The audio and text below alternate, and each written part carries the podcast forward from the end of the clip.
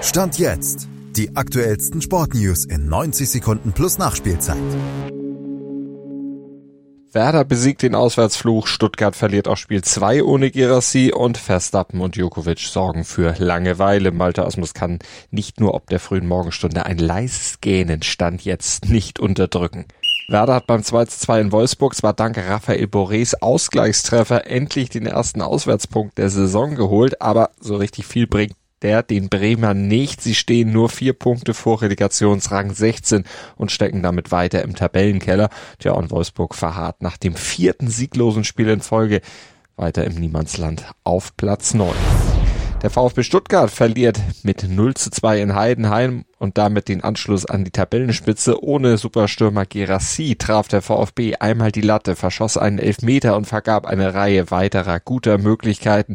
Tja, und wirkte unterm Strich gegen den Aufsteiger nur noch wie ein ganz normaler Bundesligist.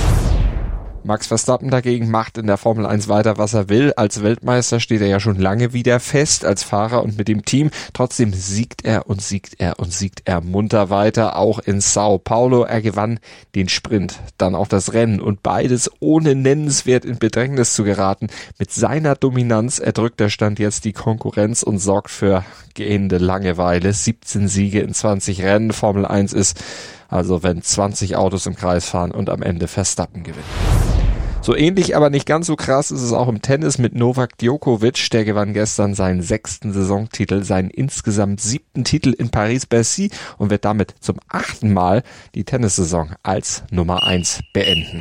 Und ihr beendet den Tag als Nummer eins in Sachen Sportwissen, wenn ihr Stand jetzt abonniert und regelmäßig reinhört und uns natürlich auch bewertet. Das wäre super. Dann werdet ihr für uns nämlich die Nummer eins.